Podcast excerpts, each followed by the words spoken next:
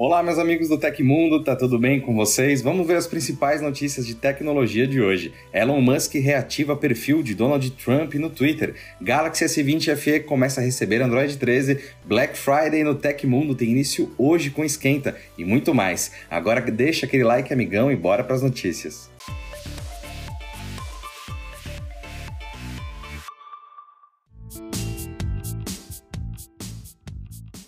O Galaxy S20 FE está recebendo uma atualização com o One UI 5, interface da Samsung baseada no Android 13. Agora é um dos celulares mais queridinhos da marca, se iguala aos modelos da linha S20 que receberam a versão estável do sistema há algumas semanas. Para instalar a nova atualização com Android 13 no Galaxy S20 FE, o usuário deve acessar as configurações do sistema do dispositivo e ir em atualizações de software. Se a versão já estiver disponível, basta realizar o download. Por enquanto, apenas as versões do dispositivo com processadores Exynos da Samsung estão recebendo o One UI 5. O update para os modelos com chipsets Snapdragon da Qualcomm deve chegar nas próximas semanas. A Samsung é uma das marcas de telefones Android que garante um extenso calendário de atualizações. Por exemplo, o Galaxy S20 FE estreou com Android 10 em 2020 e a fabricante prometeu ao menos três grandes updates de sistema. Portanto, o Android 13 deve ser a última grande atualização de software que chegará ao dispositivo. Ao longo do próximo ano,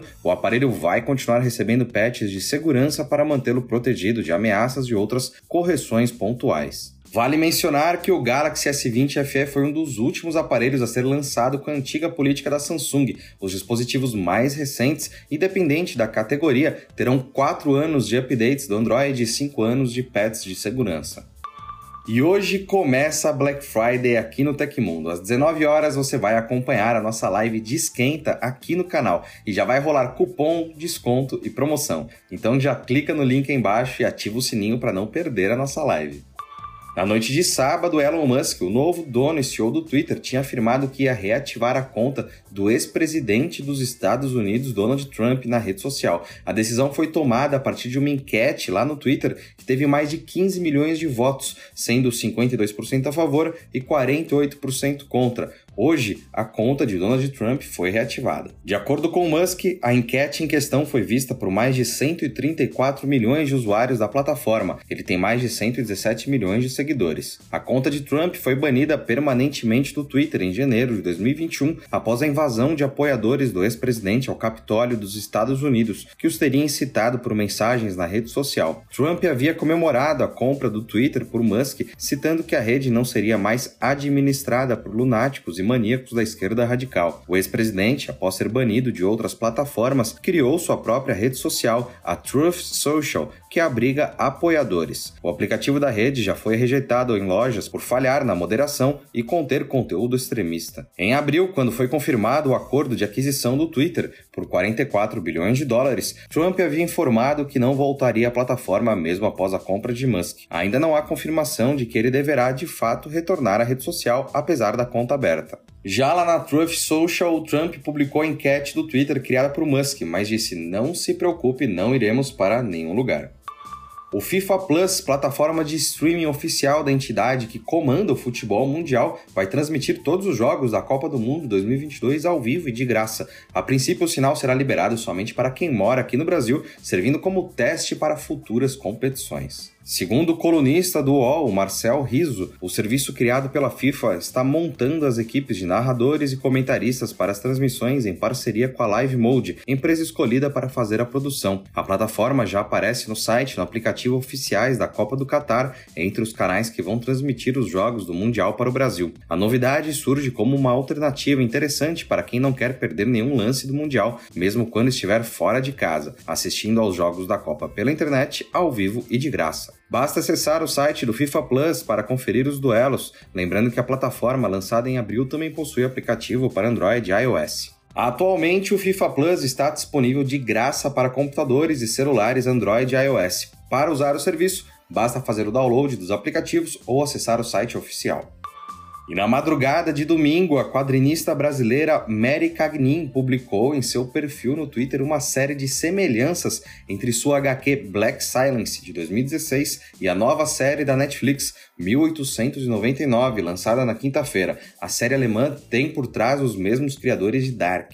Segundo Cagnin, elementos muito específicos que ela usou em sua HQ estão presentes na série, como uma pirâmide negra, uma tripulação internacional que lida com mortes misteriosas e símbolos nos olhos. Mas além da trama em si, Cagnin acrescenta um outro fato que pode reforçar sua tese de que a obra Black Silence teria sido usada como referência para a série. A escritora conta que em 2017 foi convidada pela embaixada brasileira para participar da Feira do Livro de Gotemburgo, na Suécia. O evento tem bastante destaque no campo literário da Europa. Segundo a sinopse da Netflix, 1899 narra uma história que se passa em um navio com tripulantes de diferentes origens europeias, com destino a uma terra distante. Ao encontrarem um outro navio de imigrantes à deriva, a jornada se torna um pesadelo. O Tecmundo entrou em contato com a assessoria de imprensa da Netflix, mas não teve uma resposta até a publicação desse texto. No momento da gravação desse programa que vocês estão assistindo, os roteiristas da série disseram que não conheciam a Black Silence. Então vamos ver como essa história vai desenrolar. O Tecmundo tem um canal de cortes e você provavelmente não sabia disso. Nós transmitimos a cada 15 dias o nosso podcast Tec Inverso e para quem não tem tempo de assistir ao programa completo, o nosso canal de cortes vai te entregar pílulas interessantes das nossas conversas. Vai lá se inscrever no nosso canal para não perder nada e volta um dia aqui no nosso canal. Ontem a gente publicou o Tec Inverso de domingo. Então, te vejo lá no programa com os comentários.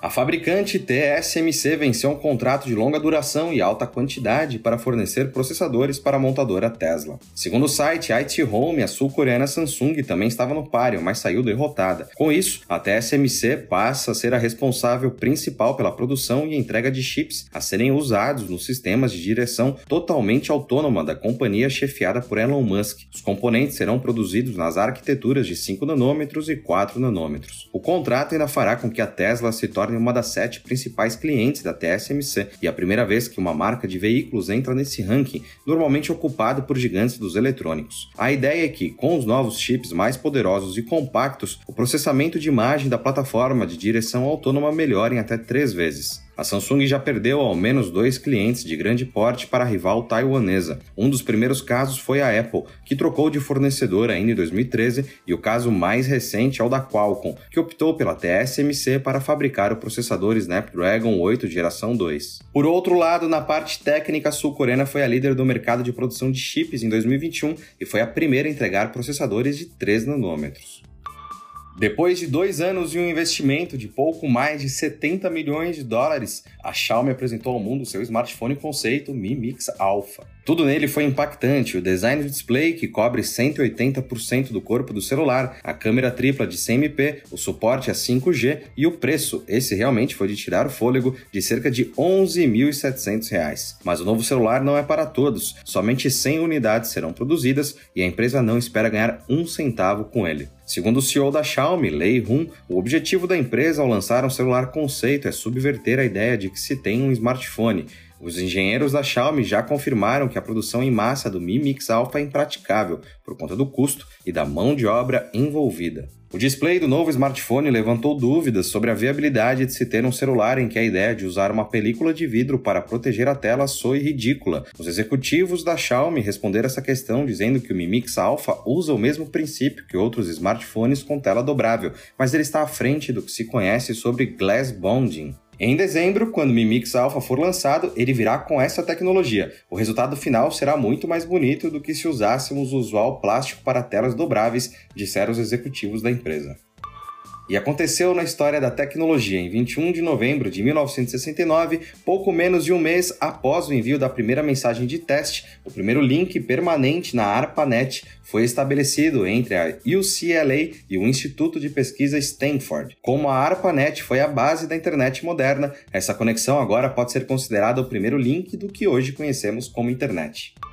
E se você gostou do nosso programa, pode ajudar muito a gente mandando um valeu demais aí embaixo. Todos os links estão no comentário e descrição. E essas foram as notícias do Hoje no Tecmundo dessa segunda-feira. Aqui quem fala é o Felipe Paião e amanhã tem mais. Você pode me encontrar lá no Twitter pelo arroba Felipe Paião. Espero que vocês continuem se cuidando, a gente se vê amanhã. Mais tarde tem live de Black Friday. Tchau, tchau.